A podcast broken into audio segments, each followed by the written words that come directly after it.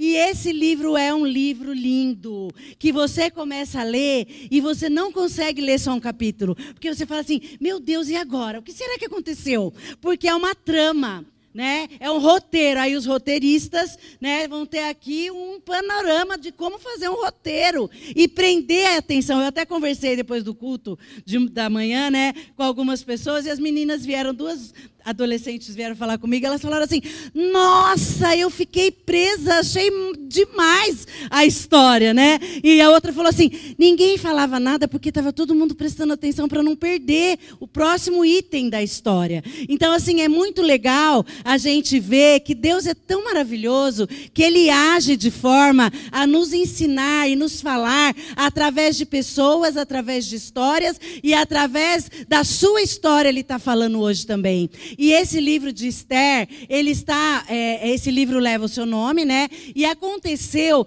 no grande império da época chamado Pérsia. Hoje os meninos estão fazendo aí o Enem, né? E muita gente prestando vestibular. Mas se você buscar na história antiga, você vai ver que a história, a Pérsia, Medo-Pérsia ou Persa-Medo, dependendo de quem dominava, foi um grande império, mais ou menos no século V antes de Cristo. E esse grande império nessa época do livro de Esther, era dominado por, pelo rei Artaxerxes, que você não é Artaxerxes, Artaxerxes era o pai dele. Assuero, é que eu fiquei com Xerxes.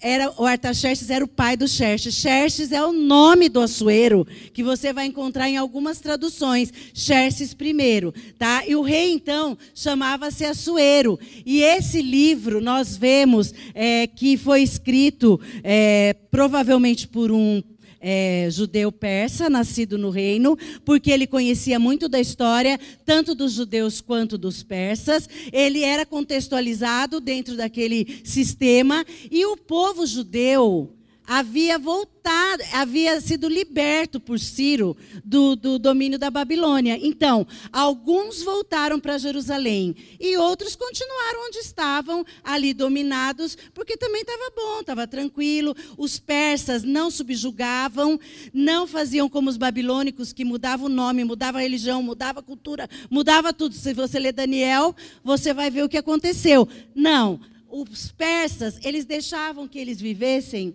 como colônias ali dentro do seu povo. Então, havia muitos judeus, seriam hoje os refugiados, que traziam sua cultura, traziam sua religião e viviam dentro de um império que abarcava muitos povos. Então, nesse contexto, nós vemos a história de Esther.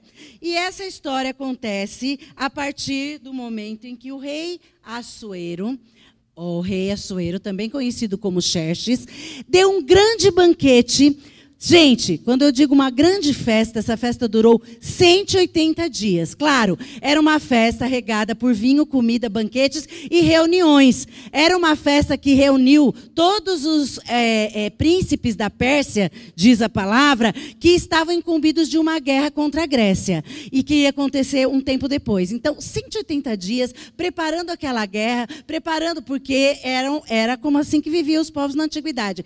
E na última semana, o rei abriu abriu esse banquete para toda a cidadela de Suzã, que era onde acontece a história. E aí a rainha Vasti também estava dando uma festa. Vasti era a esposa do rei Assuero. E aí, né, o rei já tinha mostrado tudo, todo o seu poder, toda a sua riqueza. que mais que eu vou mostrar?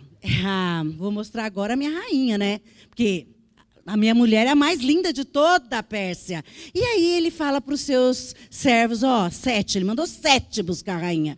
Vai lá na festa da Vasti e fala para ela vir com a coroa real, com as joias mais lindas, com a roupa da melhor grife que existir, né? Porque eu quero, a Armani não era nada perto das grifes que ela ia vestir. Porque eu quero ela maravilhosa, para quê? Para mostrar como um troféu.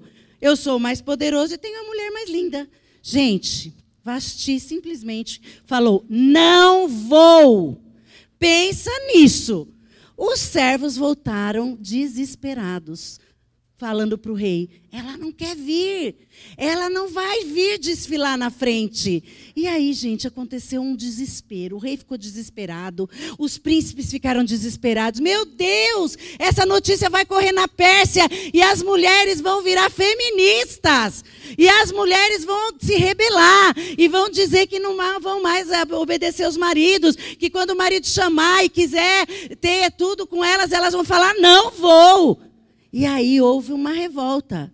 E o rei falava: Meu Deus, eu... meu Deus, não, porque ele não tinha nosso Deus. O que, que eu faço? O que, que eu faço? E aí os sábios falaram para o rei: Manda decretar: Vasti está banida do reino. Ela não é mais rainha.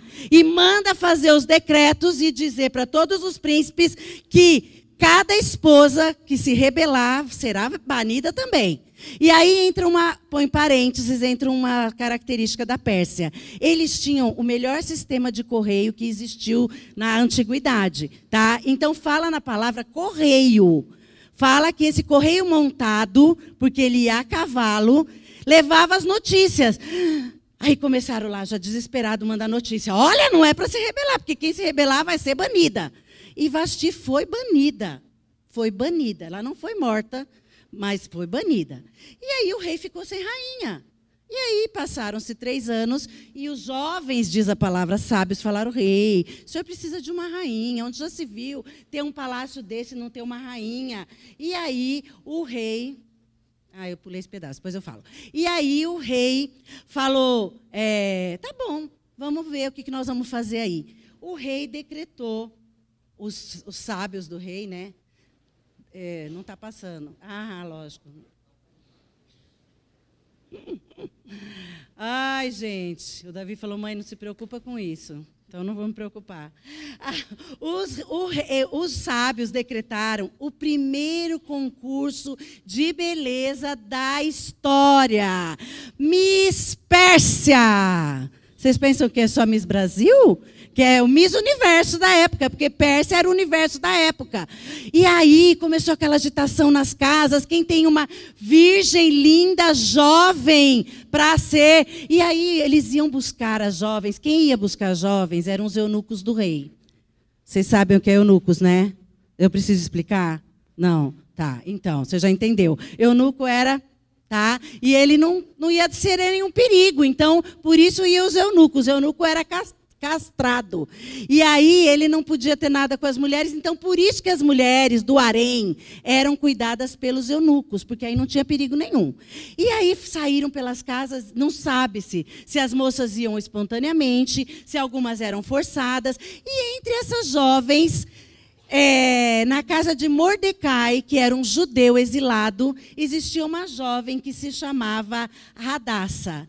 Essa jovem Radassa era uma jovem de origem judia da tribo de Benjamim. Esse nome era o seu nome judeu. Ela era órfã e foi criada pelo seu tio Mordecai. Você vai encontrar traduções que dizem Mardoqueu. Mardoqueu era um nome de um deus babilônico. Como eles vieram do exílio da Babilônia, então eles também traziam outros nomes. Então Mardoqueu aparece inclusive nos anais da história. Viu, professor de história aí? Que está aí no estudo da história, aparece Mardoqueu. Então você pode encontrar Mardoqueu, pode encontrar Mordecai, pode encontrar que ele foi primo, que ele foi tio, que ele foi parente, não importa. Ele criou Radassa como uma mulher temente ao Senhor. E a sua beleza chamaram a atenção do, do, dos, dos eunucos, em especial de um eunuco chamado Radak. E aí eles levaram e elas iam para uma casa e daquela casa elas eram preparadas. Gente, um ano, mulheres, mulheres, um ano num spa, um ano inteiro, sendo, sendo preparada, cremes, é, essências, mirras, é, tudo que você imaginar, cabelo, roupa, joia. Ai, agora eu não quero usar esmeralda, agora eu quero usar rubi. Ai, gente, cansei do rubi, agora eu quero os diamantes. Era assim que elas eram preparadas. E eles ensinavam como que elas iam seduzir o rei. Porque o rei tinha que ser seduzido para que a rainha fosse escolhida. E Esther foi lá parar no meio dessa casa. Eu vou contar uma, uma é, coisa que eu contei na, na primeira, porque é muito interessante. Você pensa que carvão ativado. Cadê as meninas da Mary Kay? Ela tá lá, né? A Érica. Vocês pensam que carvão ativado é coisa da Mary Kay, da Rinodei, dos cremes que a gente usa hoje? Aqui o tratamento era feito à base de carvão. Fazia-se um buraco, enchia-se de carvão, e aí eles jogavam os óleos, as essências, os alo aloe veras, é, as mirras, você, o sândalo, sândalo era. E que era tudo isso era, era produto de exportação da Pérsia. A Pérsia já está na frente, ó, de Paris há muito tempo.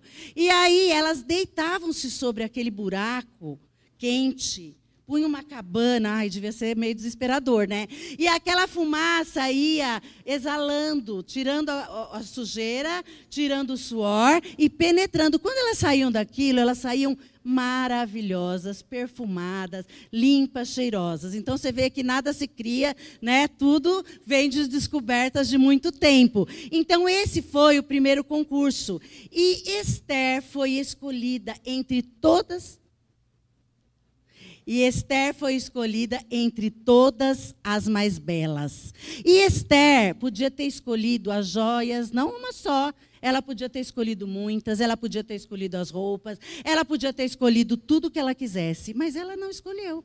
Com o que ela estava bastou, porque ela era muito simples e a sua presença diante do rei trouxe a Esther a coroa. Olha aqui a coroa de Esther, que linda. E ela foi escolhida, a rainha da Pérsia, foi para a casa onde elas eram escolhidas e ali apresentada ao rei, ela foi escolhida. E o mais bonito em Esther, quando você lê o livro todo, é que Esther, o perfume que Esther exalava não era o perfume físico só, que ela devia ser bonita, devia, mas a sabedoria, a dedicação, a estratégia, a coragem, a obediência, a fidelidade, a santidade, a humildade, paciência, simplicidade são características dessa jovem. Cadê as nossas jovens e os nossos jovens? Cadê? Levanta a mão. Tem muita gente lá também, né? Ó, jovem, Deus quer te usar na sua juventude. Amém?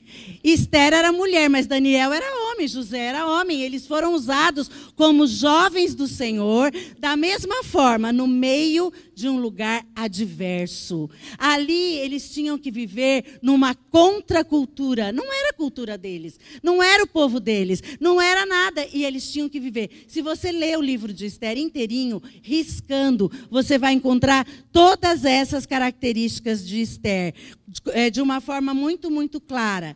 E Esther, então, escolhida como rainha, nós vemos que Deus ele ensina o seu povo, né? Através é, da, das, o que eu pulei aquela hora era dizer que o livro de Esther é o livro da Bíblia que não aparece o nome Deus, não aparece Jeová, não aparece Jerusalém, não aparecem as leis de Moisés, não aparece nenhuma referência aparece o nome do povo e o livro é recheado do mover de Deus. Ah, então Deus pode se mover mesmo em meio ao império ímpio? Pode. Deus pode se mover meio em meio à minha família que não o conhece? Pode. Deus pode se mover em meio ao Brasil corrupto e cheio de, de todas essas desavenças que nós estamos vendo? Pode. Deus pode agir na América Latina que está sofrendo como nunca na história? Pode. É preciso que Deus nos levante como ele levantou a Esther e a Mordecai. É preciso que você preste atenção nessas conspirações que eu vou falar e pense: o que é que isso tem a ver comigo? Aprendi com o Rafael no nosso reunião. Quem perdeu os cursos do Pentateuco perdeu muito. Eu tenho que pensar, né, Rafa? O que é que isso tem a ver comigo hoje? Gente, é tremendo ver como Deus agiu na, nessa história. E aí a história, como eu falei que ela é um, é um roteiro tremendo, no ápice da história aparecem duas conspirações. A primeira conspiração eram dois, Mordecai, depois que Esther foi feita rainha, ele se assentava à porta do palácio Porque como ele era o tio cuidador dela, ele estava sempre por ali, né? E ele disse para ela assim: "Não revele a sua identidade". Ó, a identidade aí pré-adolescentes e, e os teens também, porque os jovens também vão falar disso, os adolescentes. A sua identidade. Guarda um pouquinho, porque vai ser a hora certa que você vai revelar. E ela obedeceu. Só que o Mordecai ficava lá na porta, né, zanzando em volta, para saber se estava tudo bem lá dentro com a rainha Esther. E aí ele ouviu dois guardas do palácio, que até cito o nome na, no, no texto, falando que queriam matar o rei Assuero. E aí ele corre, fala para o eunuco da Esther: Olha, porque a Esther sempre estava se comunicando com o Mordecai. Avisa a rainha que o rei está correndo risco de vida. Essa foi a primeira conspiração. Esther correu, avisou o rei, falou: Olha, presta atenção. Tá, o rei mandou matar os dois. E anotado foi no livro de crônicas que isso tinha acontecido. E lá ficou escrito: Mordecai revelou a conspiração contra o rei. Ponto. Ponto. Ficou lá, fechou o livro, acabou. A segunda conspiração foi a conspiração contra o povo judeu. O segundo homem do governo de, de Assuero chamava-se Amã. Era um homem de um povo totalmente inimigo dos judeus. Então, ele não gostava dos judeus. E aí, ele era um homem muito importante. Então, quando ele passava, você vai lembrar da história de Daniel. O o, o, povo tinha que se reverenciar. Ó, oh, a mãe, a mãe está passando. E ele percebeu que ele passava em Mordecai, continuava sentado na porta e não se reverenciava. Ele começou a ficar muito bravo. Ele falou: Esse Mordecai não está me entendendo. Eu sou a mãe. Eu sou aquele que deve ser reverenciado. E aí ele falou, ele descobriu, né, que ele era do povo, esse povo judeu que não se referenciava. E aí ele falou para o rei: Rei, nós temos que fazer alguma coisa. Isso está no capítulo 5 e 6 do livro de Esther. Se você depois quiser deixar aberto aí, que alguns versículos eu estou citando, e depois você vai ler na sua casa. E aí ele falou para é, Amã, falou para o rei: Rei, tem um povo no nosso meio que está crescendo muito. E presta atenção, esse povo não se reverencia. Não se reverencia a mim, quanto menos vai se reverenciar ao rei. E esse povo representa um grande perigo. Que tal se a gente decretasse morte aos judeus? Você também já ouviu essa história, né? Que a história se repetindo, né? Já vimos isso na história há pouco tempo recente. Morte aos judeus ia ser um grande holocausto. E aí o rei falou assim: ah, é mesmo, né? Se o povo crescer mais, tal. beleza, vamos fazer um edito. O rei tirou seu anel. O anel tinha uma cera e essa cera selava Selava quer dizer, fechava o envelope e ninguém podia abrir. Fechava o, o pergaminho e ninguém podia abrir. E aí, esse edito foi enviado por quem? Pelos Correios. Tá? Os Correios faziam parte do, do, da, do, grande desenvolvimento da Pérsia. Você vai ver essa palavra no livro várias vezes. Você vai falar, nossa, já estava lá o correio, né? Claro que era um correio de, a cavalo. E as cartas eram entregues. Então, corria tanto, passava para outro. Corria tanto, passava para outro. E essas cartas foram distribuídas. Em cada povoado que o judeu abria e lia que ele ia morrer. E esse dia foi tirado numa sorte que chamava-se Pur a sorte foi tirada no Pur. Sortearam qual é o dia? Dia 13 do mês de Adar, que é o mês, que é o mês de março, abril. Aí eles foram, é, é, eles foram conclamados, porque conforme as cartas eram abertas, o povo começava a chorar. Então houveram as reações do povo no capítulo 4: clamor e jejum. E o povo levantou um grande clamor, o povo levantou um grande jejum, que é o que a gente devia fazer. A gente ouve que a desgraça está acontecendo e a gente fala, é mesmo, né? Esse governo é uma porcaria, é mesmo, né? Esse, esses governantes não sabem de nada, esses legisladores não sei o quê. E em vez de você orar, você piora, você põe mais fogo. O cara está lá com a lenha acesa e o fogo, você vai lá e pá, joga mais fósforo em cima. A discussão está pegando fogo, em vez de você orar, acalmar os ânimos, conclamar, então vamos orar. Tem um problema na família, tem um problema na igreja, tem um problema em qualquer lugar. Você levante um clamor, você levante um jejum. E então o povo reagiu desse jeito. E Esther ficou sabendo. Porque o Mordecai estava sentado na porta. E aí, como que o povo de Israel, quando estava, o povo de Judá, estava em, em desespero e sofrimento, ele reagia usando pano de saco e cinzas. Quem fez os cursos sabe. Né? Eles se assentavam à porta e se cobriam. Isso queria dizer, estamos de luto, estamos de tristeza, estamos muito, muito mal. E aí ela soube que o Mordecai estava assim. Aí ela falou para as servas, por favor, para os servos, leva a roupa, ele não pode ficar vestido assim. Aí, quando o servo chegou, ele falou, não posso tirar o pano de saco. Porque ela ouviu falar que isso estava acontecendo. Só que ela não se contentou em ouvir falar. Que é outra lição que a gente pode tirar. Quantas vezes a gente ouve falar que aquilo está acontecendo, e em vez da gente ir na fonte, a gente fala, é mesmo, né? Está acontecendo. E aí você aumenta a história, porque quem conta uma história e aumenta um ponto. E aí a história começa a correr e começa a ser, não é mais só o judeu, vai matar todo mundo. Entendeu? Então, é, Esther foi na fonte. E Mordecai mandou falar para ela: é verdade, o povo está fadado à morte mesmo. Já foi lançada a sorte, o dia é tal, e esse é o destino do nosso povo. E aí ela ficou é, é, muito desesperada. E ela teve uma atitude de serva e de líder que agiu. O Mordecai mandou falar assim para ela: olha, presta atenção, você está aí no palácio, né? Quem sabe se não é para essa hora que Deus te colocou aí. Porque o Mordecai disse, né, mandou dizer para ela que era isso, né, quem sabe uma atitude dela. Só que ela não podia se apresentar diante do rei, porque ela podia ser morta.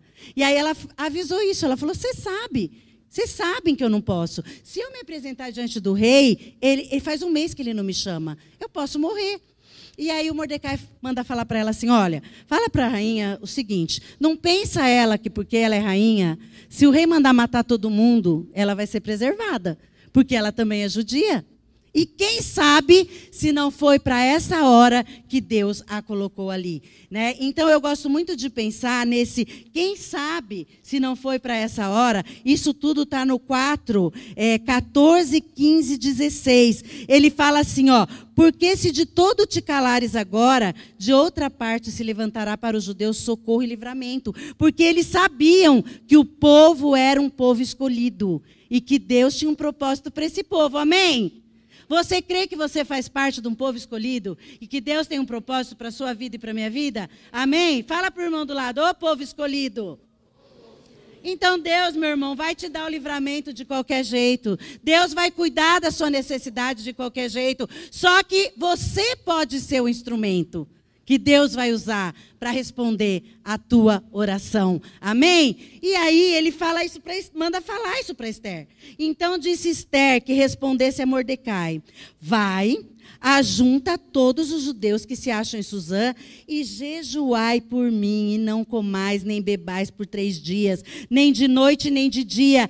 Eu e as minhas servas também jejuaremos. Ela é uma serva, ela é uma líder, ela agiu e ela foi o exemplo, porque ela falou jejuai, mas eu também vou jejuar. Orai, mas eu também vou orar. As minhas servas não são judias, mas elas vão orar comigo também. E aí Esther termina falando: Depois irei ter com o rei, ainda que é contra a lei. Se perecer, pereci. Você tem coragem de dizer isso? Eu vou, Deus, eu vou. Talvez para essa circunstância o Senhor me colocou ali naquele lugar para falar com aquele chefe, para falar com aquela pessoa da minha família, para falar com aquele marido cabeça dura, com aquela esposa cabeça mole demais, ou com aquele filho rebelde e desobediente. Mas eu vou, Senhor. Se é para essa circunstância que o Senhor me levantou aqui, para salvar minha família, para salvar esse, esse, esse grupo que eu estou vivendo, para me fazer diferenciado no meio dos jovens onde eu vivo. Se perecer, pereci. Se não me aceitarem, eu, eu fui.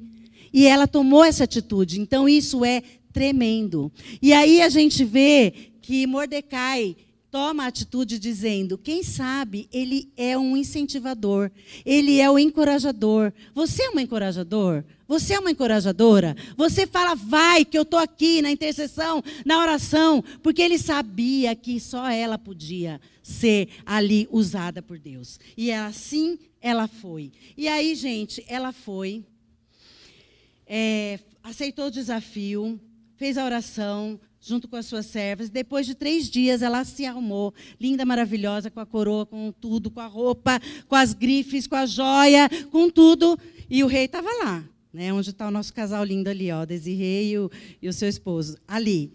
O rei estava lá, sentado. De repente, ela aponta no átrio, que era até onde ela podia ir. Quando ela apontou, linda, maravilhosa, o rei pegou o cetro e apontou para ela. Ah! Aleluia! Esse era o sinal. E ela se aproximou do rei e segurou na ponta do cetro. E o rei disse: Pede-me, minha rainha. Pede-me o que quiseres. Ele devia estar estarrecido com a beleza dela, né? com a simplicidade com que ela chegou à porta do rei. Pede-me até metade do meu reino que eu te darei. E a rainha, gente, agora eu quero que você preste muita atenção. Se você está dormindo, acorda. Porque é a segunda parte da conspiração que é sensacional. Por isso que eu estou falando que você começar a ler o livro, você não vai parar. A rainha falou assim para ele: Ó oh, rei, eu queria muito preparar hoje um jantar. Que venha o senhor e o seu servo, Amã, que era o segundo do reino. Venham jantar comigo, eu vou preparar um jantar maravilhoso para vocês. E o rei, né, falou: oh, ótimo, mandou avisar Amã. Amã já, se já era soberbo, ficou mais soberbo. Eu fui convidado para o jantar da Rainha Esther, para o jantar do vinho da Rainha Esther. Só eu fui convidado. Eu e o rei. E aí foram para o jantar, soberbos os dois, né? E ele, Amã, mais soberbo ainda, passou por Mordecai. Cada vez que ele passava, ele odiava mais Mordecai. E aí a rainha fez o primeiro banquete. Mulheres, Homens também, ponham-se no lugar da rainha Esther, que estava fuzilando, pensando que o povo dela podia morrer, pensando que aquele rei, aquele Amã, que era o maligno da história, que estava ali, né, como um malévolo, que está na moda, né? O malévolo, pensando e feito toda aquela história, estava na sua frente. Gente, eu ia olhar bem para o malévolo e ia falar para o rei assim: presta atenção, rei. Esse cara que está sentado do seu lado quer acabar com o povo. E esse povo é meu, eu sou desse povo. É ou não é? Gente, vocês estão dormindo ou estão acordados? Ah. Aí o povo, o, o, e aí o rei, de novo falou para ela: Pede-me, minha rainha. Olha, o que você quiser. Ele não era bonzinho assim, não, viu? Você vê na história, ele era bem ruim. Pede-me, minha rainha, até metade do meu reino eu te darei. E a rainha, presta atenção, por isso que está escrito lá que ela era paciente. Ela falou assim: Rei, hey, eu peço que o senhor venha amanhã de novo com a mãe. Pensa nisso. Uma mulher ter paciência de esperar até o dia seguinte para ver concluída uma história. Mulheres, isso é normal? Você acha que isso é normal? Nem para os homens é normal, né? E aí, o rei deve ter respirado fundo, né? Deve ter pensado: ai meu Deus, acho que ela quer apresentar outro prato amanhã, né? Hoje ela apresentou o prato árabe, amanhã ela vai apresentar o outro prato, né? O prato judeu. Ele não sabia, no outro dia era o prato judeu que ela ia apresentar, né? E aí, ela diz, não fala mais nada dela na história e fala dos dois homens. Amã foi para casa, ensoberbecido mais que nunca. Chegou para a esposa, Zeres é o nome da esposa, no primeiro eu não lembrei. E, e falou para a esposa: Eu tô por cima da carne seca. Tava lá, só eu e a Suero e a rainha e todo aquele banquete à nossa frente. E você não sabe, mulher, ela convidou para voltar amanhã. E aquele Mordecai, eu passei de novo e ele não se curva na minha presença. E aí a mulher, né, muito sábia, chegou para ele, olha aí, malévola, a mulher dele também, e falou para ele assim: constrói uma forca. Esse homem é digno de morrer. Você está em ascensão? Você é o top, você é o tal. Manda construir uma forca e amanhã manda matar Mordecai na forca. Ele vai ser o primeiro, antes do edito, ele vai morrer. E todo mundo vai saber que quem reina aqui com o Açoeiro é você. Ai, que mulher maravilhosa. Amã pensou e mandou construir a forca. Ao mesmo tempo, o rei foi dormir. Só que o rei perdeu o sono. Veja que Deus age no turno da noite. Você já perdeu o sono? Eu já perdi muitas vezes. Aí você rola, rola, desrola, ora, para de orar, começa a dormir, cochila, mas às vezes Deus quer falar com você na hora que você está nessa coisa. Então preste atenção, porque às vezes Deus vai te dar uma revelação, Deus vai te dar uma resposta, Deus vai te dar uma palavra, Deus vai mudar a sua história. Gente, o rei foi dormir, não conseguia dormir.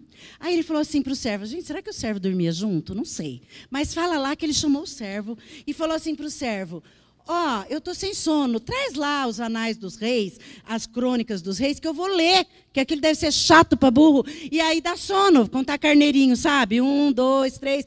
E aí ele abriu bem na história da primeira conspiração. Gente, é Deus ou não é Deus?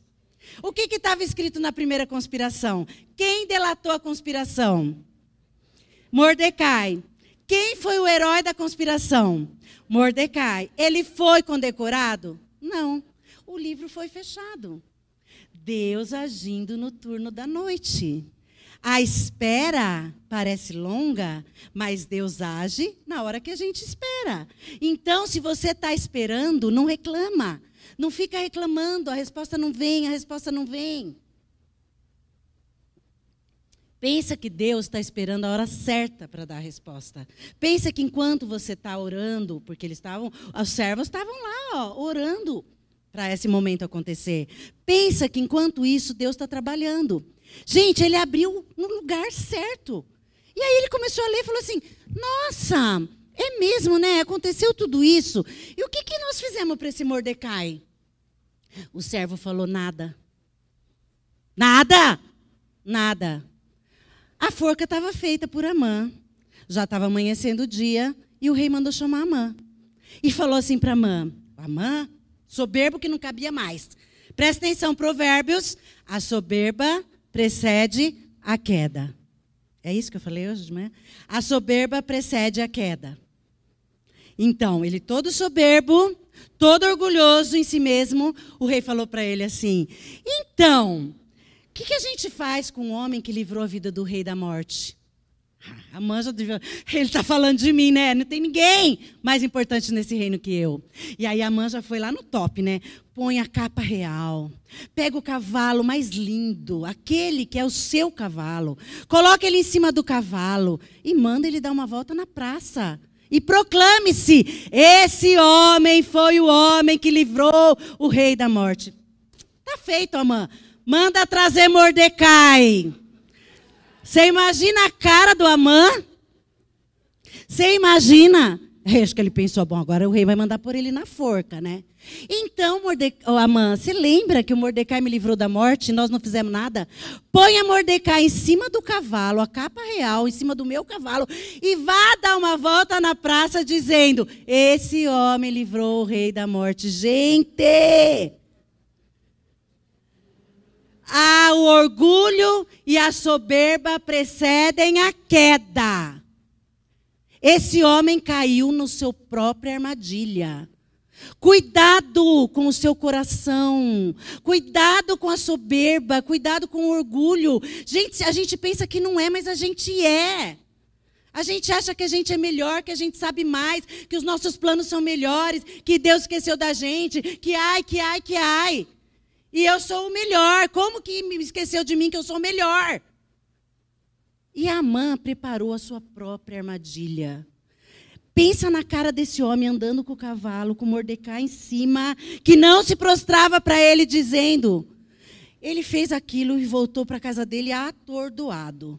Chegou lá, a sua mulher maravilhosa e sábia, malévola, falou para ele: Querido, sinto te dizer, estás perdido. Você caiu na mão de um povo. Se esse homem é judeu, esquece. Você já morreu, você já está perdido. Então, em vez dela, né, pelo menos tentar dar uma socorrida, ela acabou de pisar, né, naquela situação. E o rei, então, mandou chamar ele porque a Esther já estava esperando para o segundo banquete. Aí, quando chegou no segundo banquete, Esther respirou. Ela não sei se ela sabia de tudo isso, né? Eu creio que não, era Deus agindo. Aí, olha, nós vamos ver que quando Mordecai falou para ela assim, é, é, quem sabe se não foi para esse momento que Deus te chamou? Ó, eu só quero, não quero passar isso aqui porque é muito importante.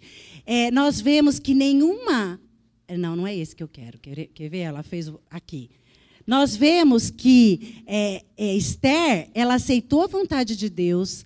Ela, quem quiser pode tirar foto para você ler depois em casa.